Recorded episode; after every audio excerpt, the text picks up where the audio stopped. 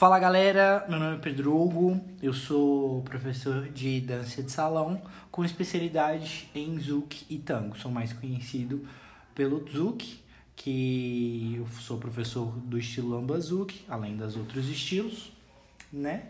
E temos a Polly, faz uma apresentaçãozinha aí, Polly.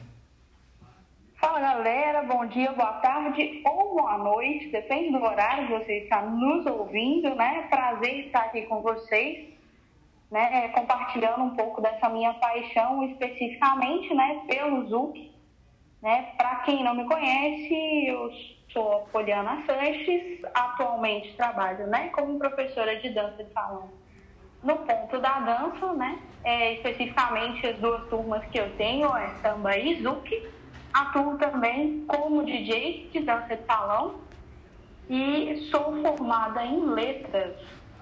Então, hoje a gente vai estar compartilhando um pouco com vocês, né, referente ao Zuc. Isso mesmo, Polly.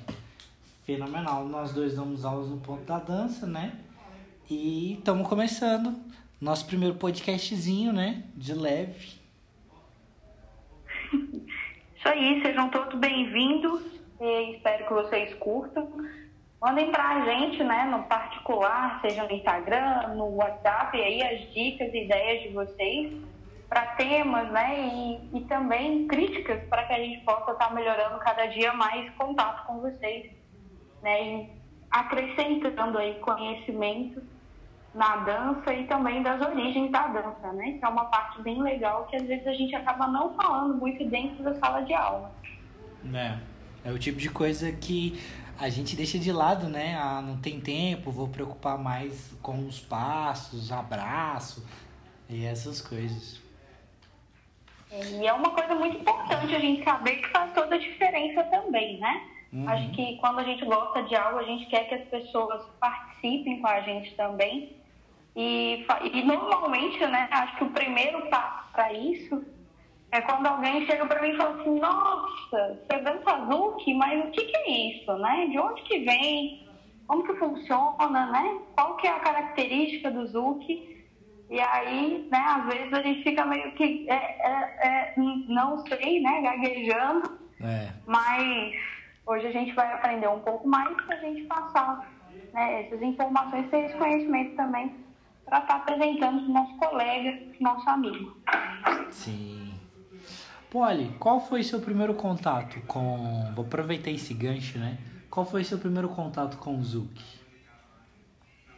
Então, essa é uma história bem legal, assim, eu curto muito, não com o Zuki especificamente, né? Mas com a dança de salão, mais especificamente. Para quem não sabe, eu sou do Paraná, de Jacarezinho, e na minha cidade eu sempre tive contato com a música, né? Meu pai era músico, então eu acompanhava ele nos ensaios. Mas a minha cidade, por ser uma cidade pequena, infelizmente não tinha dança de salão. Uhum. Não só não tinha dança de salão, como também o acesso, né? Seria difícil, é, tendo em vista que eu era realmente né, nova, questão de trabalho e pagar também por uma aula é, era um pouco difícil para mim na época. Uhum. Além do que, apesar do meu tamanho, né, para quem me conhece aí, uhum. sou baixinha, mas já fui jogadora de basquete. É, uhum. Então, com os treinos também não tinha tempo, né, para outras atividades além do estudo mesmo e dos treinos. Uhum. É, e me mudei para Santos em Santos, é, comecei fazendo academia, né? Como eu amo academia, só que não. eu comecei fazendo academia, fiz uns três meses, aí eu vi que tinha aula de, de forró na academia, tipo, terça e quinta. Eu hum. comecei por ali, o meu professor, um dos professores também, muito conhecido pelo ZUC, que é o Henrique de Santos. Uhum. E aí a gente criou um grupo de, de três casais para estar tá estudando um pouco mais sobre o Zouk e foi ali que começou. E foi aí que eu me apaixonei pela dança de salão, mas especificamente pelo Zouk. Porque me, devido né, ao ter sido atleta, a gente acaba ficando um pouco com o corpo é um pouco mais masculinizado, mais firme. Então, uhum. a, a, dança de salão, especificamente o Zouk, trouxe essa feminilidade novamente é, sensualidade de corpo, é, identificação de onde é o meu espaço, se permitir, né, que o outro te indique, né, uma condução e você aceita essa conexão e essa sensibilidade, algo muito importante, acho que não só para nossa vida pessoal, né, mas também amorosa aí. E foi aí. Aí eu mudei para Belo Horizonte, fiquei parada há um ano, infelizmente com a rotina de trabalho, não tive, não pude dançar, mas eu estava olhando já um local para dançar, descobri o ponto da dança, entrei pelo curso de forró, um dos melhores cursos que eu já fiz, realmente, uma didática completamente diferente. E aí fui chegando no ponto da dança e estamos nós aqui, firmes e uhum. fortes. No ZUC, na turma, fiz o curso de professores no ponto da dança, com o Giovanni, com a Adriana Coutinho e com a Márcia, a Era Márcia. Hum. E assim, foi, foi bem legal. Pode. E aí, nesse meio caminho, descobri também, né, a profissão de DJ, aí, onde a gente tem estudado também bastante. Ai, bacana. Mas, Polly, deixa eu te perguntar, quanto tempo que você ficou dançando em Santos antes de vir para BH? Em Santos eu comecei em 2012. Foram, foram uns dois, três anos antes de vir para BH que eu fiquei dançando. Ali nesse grupo de casais, né? um grupo de estudo também sobre o Zouk. Algo né, muito desconhecido na Sim. época que eu comecei também é, pelo menos lá, e, e o forte, né, na, na, na, época lá no estado de São Paulo, é realmente o black. Uhum. Inclusive, teve esse impacto, né, quando eu cheguei aqui em Belo Horizonte, fui descobrindo um pouco mais os outros estilos, né, é, do, do Zouk. Sim. E aí teve esse impacto de, de mudança de estilo, de jeito do professor ensinar, né? Onde a gente lá tinha o contra, aí chegou aqui, era rápido, rápido lento, que eu acho que trabalhavam mais com o tradicional. Nomenclatura. Foi, foi bem de, diferente, assim, essa adaptação de, do Zuc de São Paulo para o Zuc que, que eu conheci aqui, né? E os outros estilos. Nossa, massa. É, Polly, aí tá bacana, já, já dá para dar uma noção muito boa. E te perguntar, o que, que, que você acha do. Qual é a sua opinião, né? Respeito do, do cenário atual que a gente tem, tipo, que a gente conhece de, de BH ou a impressão que a gente tem de fora? Olha, eu acho que a, o cenário atual, né, é, é muito bom, assim, para a cidade de, de Belo Horizonte especificamente, eu acho que o movimento do Zuc tem crescido bastante. E o legal é que há pouco tempo, né, uhum. eu via muito essa divisão entre ah, eu sou da tribo do Lambazuki, não, eu sou do Black, não, é, eu sou do cremosinho, né? E, e havia muito é, essa rejeição dos outros estilos. Então, ou você ia para um baile e só ouvia lamba, ou você ia para um baile e só ouvia black. E se tinha alguém do outro estilo, acabava ficando um pouco chateado, né? Pela vibe do baile, ou não dançava muito. E eu acho que hoje, né, a gente tem, tem visto aí um dos bailes que eu acho que tem crescido muito centro de Belo Horizonte tem sido um dos melhores bailes, no meu ponto de vista, atualmente, que é o Estação Zuc. A gente tem visto realmente a galera do Zuc. Né? Se toca um lamba, a pista tá cheia, todo mundo dançando, se divertindo. Se toca um black, todo mundo tá junto também, se divertindo. Eu acho que, que essa é a ideia da dança de salão, é a socialização, né? não importa o estilo. É. Né? Lógico que quando tocar com o seu estilo preferido, né, por favor, se acabe na pista. Mas quando estiver tocando outro, né, curta a vibe também, vai chegar o seu momento. É, e eu acho que essa é a parte legal. É, eu já tenho uma história mais longa, né?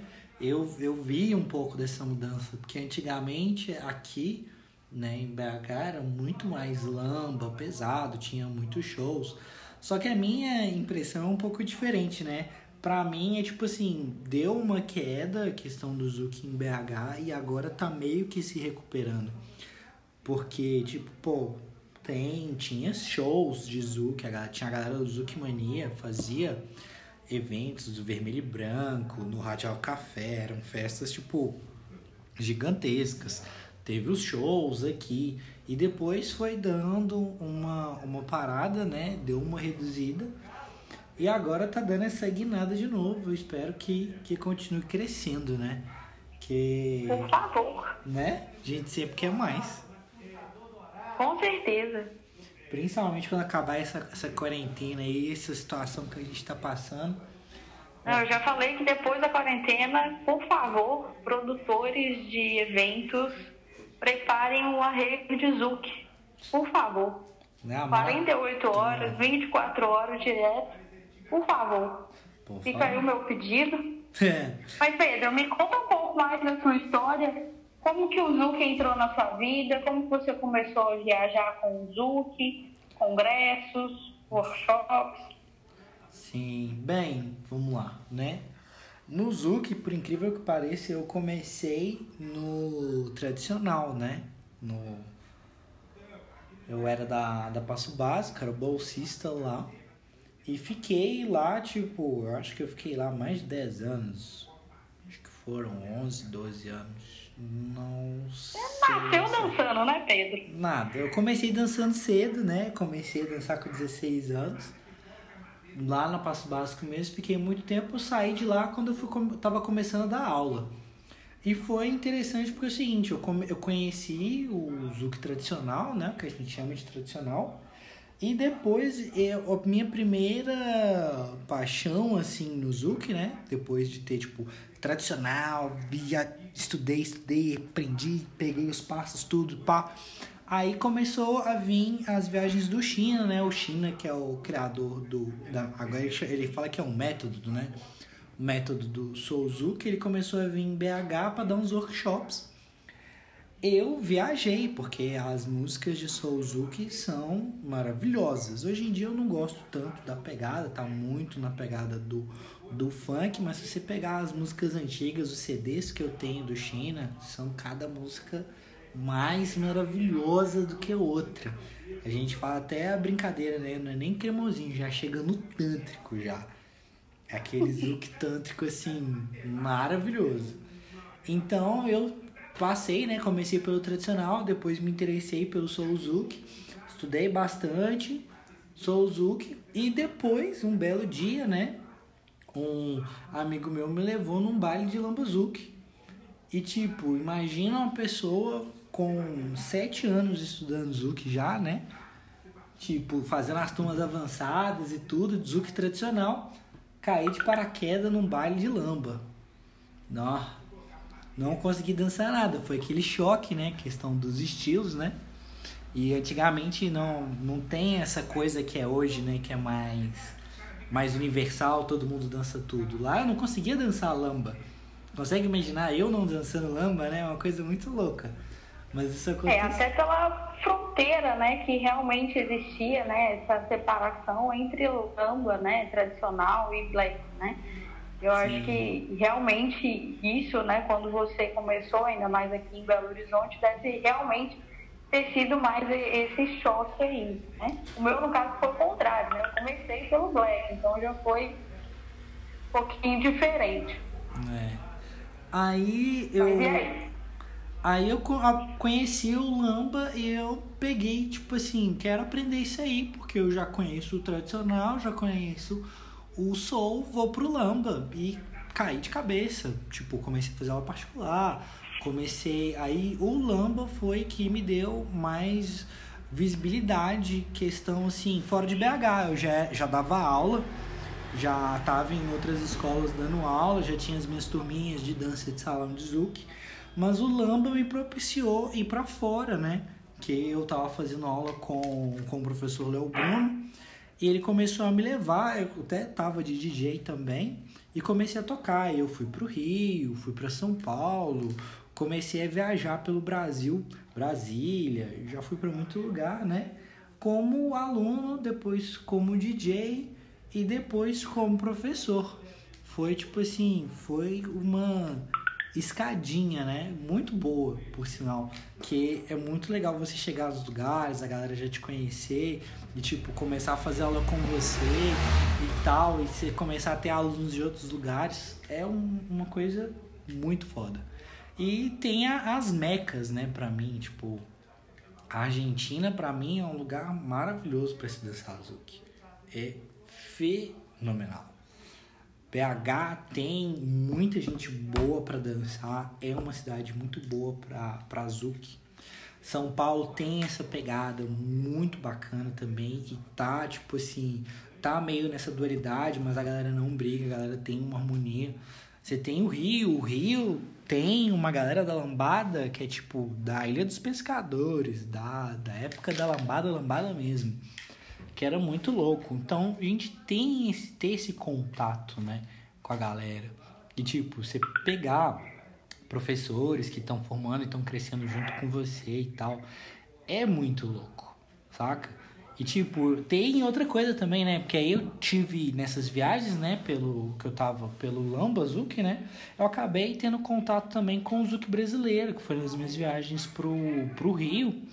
E a minha formação como professor, né, foi pelo Jaime Arocha. Eu fui fazer o curso do Jaime, já tinha muito tempo de, de aula e tudo, já estava começando a dar aula e fiz o, o curso do Jaime para profissionalizar mesmo.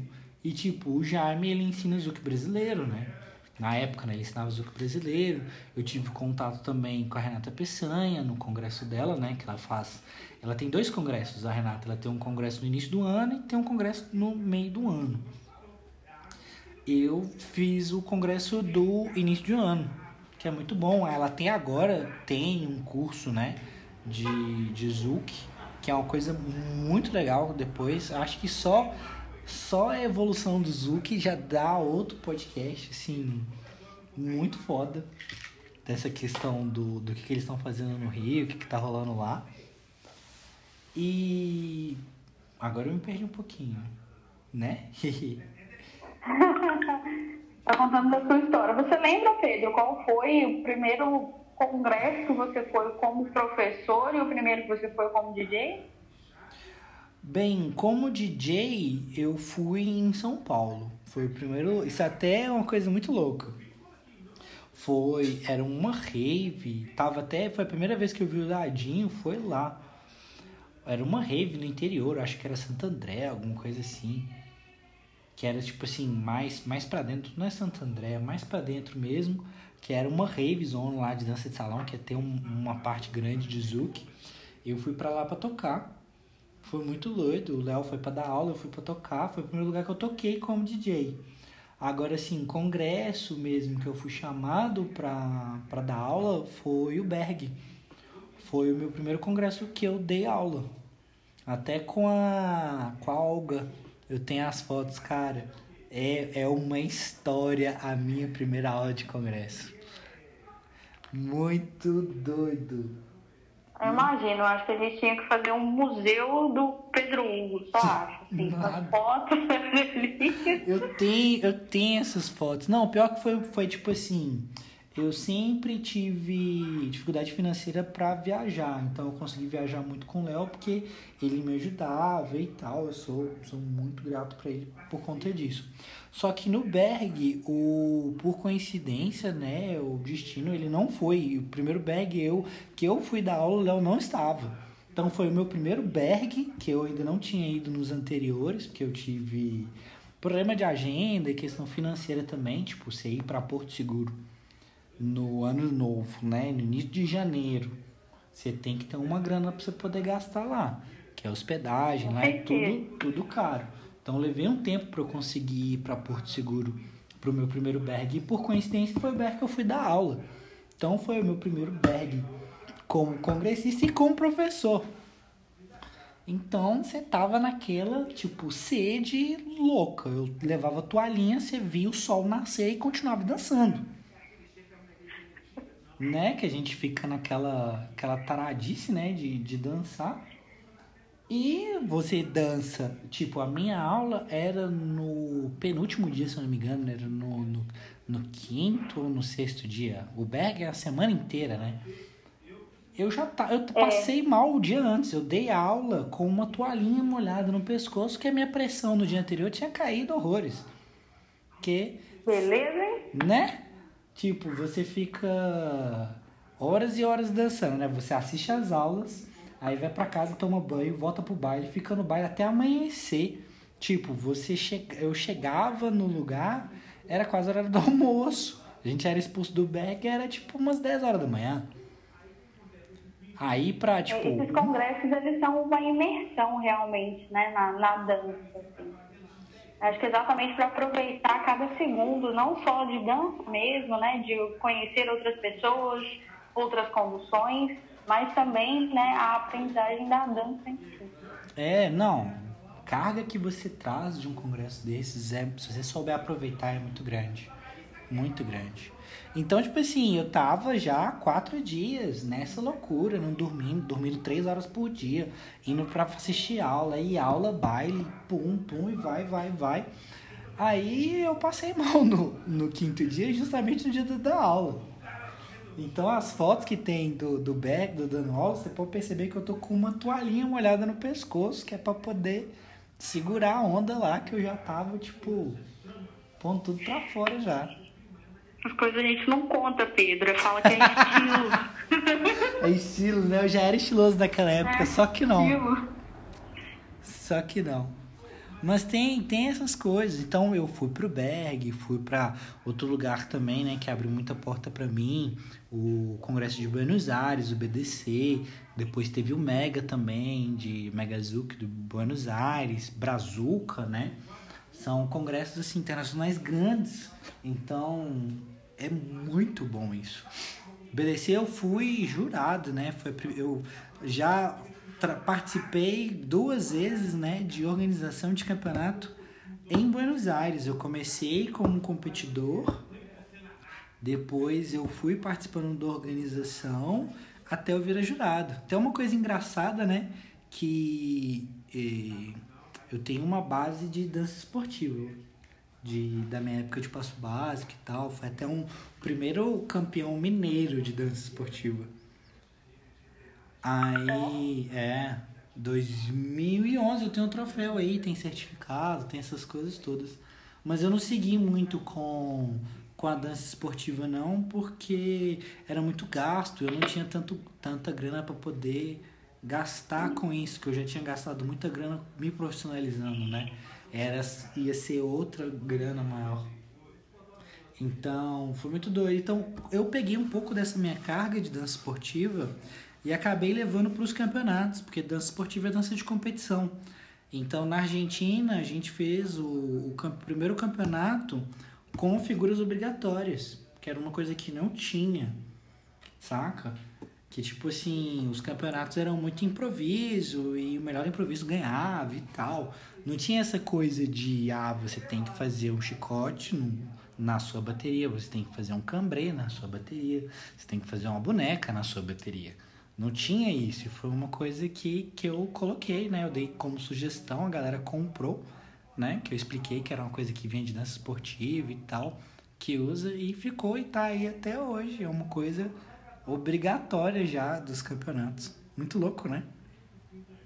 Com certeza. Eu acho bem legal ter, ter isso também. Acho que até desafia mais, né? Uhum. Muito. É, e... é porque é uma, é uma coisa que você. Por exemplo, por que, que a gente colocou figuras obrigatórias? Porque a galera da, da, que competia, principalmente profissional, tava começando a fazer muita porter, muita pegada e tal. Isso meio que acaba descaracterizando vira mais uma apresentação do que uma competição de determinada dança. Se você faz só pegada, uma música inteira, como é que você vai definir isso como um zouk, ou como um samba, ou como um bolero? Só tinha pegada. Então a gente colocou essa coisa dos obrigatórios para, mesmo você tendo um espaço para usar sua criatividade, você não pode sair de uma essência, da essência do ritmo. E isso pode ser é reproduzido pelos passos, né? Você identifica uma dança pelos movimentos, pelas figuras. Com certeza. Isso é uma coisa até que eu, eu vejo muito, né? Uhum. Em se tratando de atualidades, né? Uhum. É, a dança dos famosos, né? Dança dos famosos é um show. Sim. Né? É, eu acho muito difícil você ver, de fato, a base das danças que eles estão apresentando. A gente identifica um passo básico ou outro, mas a questão é mais realmente o show, o teatro, a pegada, né? Uhum. Então, eu acho que para a competição é realmente importante em algum momento, né, ter é, isso nas regras, né? Como apresentação da base, para conhecimento mesmo. Você sabe qual é o estilo que você está dançando, você sabe que isso que você fez é intencional. E, e, principalmente assim a importância de ter a base, né? De conhecer a base. É, eu acho que uma das coisas importantes aí para quem ainda não dança ou já dança Zouk é aprenda a base. Não só no Zouk, mas em todas as danças. Eu acho que é uma das coisas mais importantes realmente é, na vida, né? Não é à toa que chama base. A gente uhum. acha que se não tiver, ela desmorona realmente. Né. Polly, vamos, vamos fechando porque já deu quase que meia hora pra gente não fazer um podcast muito muito longo, né? Bora lá. Então, galera, vamos, vamos encerrando por aqui. Aguardem que teremos novos podcasts com as suas sugestões de, de temas e tudo, né, Polly? É, Polly, fala o teu, teu Instagram pra galera poder te seguir, quem não te segue, pra poder mandar sugestão de, de tema e tudo. Aí, galera, pra quem não, ainda não me segue, né, adiciona lá, arroba poliana, é, mentira, gente, arroba polita underline os, tá? Arroba polita underline os. Eu sempre mando umas pesquisas no meu stories é, para perguntar realmente né, o que vocês gostariam de saber, conhecer, algumas perguntas também sobre o Zuc. É, uhum. enfim, acompanhem lá e mandem para a gente aí é, o ponto de vista de vocês. Desde já quero agradecer pela paciência né, de nos acompanhar no primeiro podcast. Aguardem que virão mais é, sobre a nossa história, sobre o Zuc, sobre a dança de salão, as nossas primeiras vezes, né, Pedro? Né? Tem... Primeira vez tocando, primeira vez dançando, primeira vez de aula, né? as histórias também. Em Poli, ainda tá, acho que ainda tá aberto, né, o desafio pra galera lembrar, né, e falar qual foi a primeira vez que você tocou, né? em BH? Exatamente, exatamente. Para quem acompanhou aí as nossas lives, né, que nós fizemos neste período de quarentena, ainda está rolando lá no meu story, tá? Nos destaques, a pergunta onde DJ Poli tocou pela primeira vez, tá? Ainda ninguém acertou. E para deixar claro, está valendo prêmio, tá? Valendo o prêmio da Deleite para a primeira pessoa que acertar.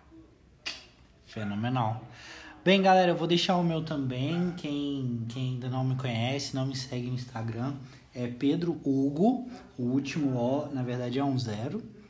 E segue a gente lá, a gente sempre tá, tá respondendo a galera. Eu tô, não estou muito ativo ultimamente, porque eu estou com problema de internet. Mas resolvi, acredito que entre hoje e amanhã isso deve resolver, graças a Deus. No mais, um beijão para todo mundo e a gente se vê na próxima. Beijo, gente. Tchau, tchau.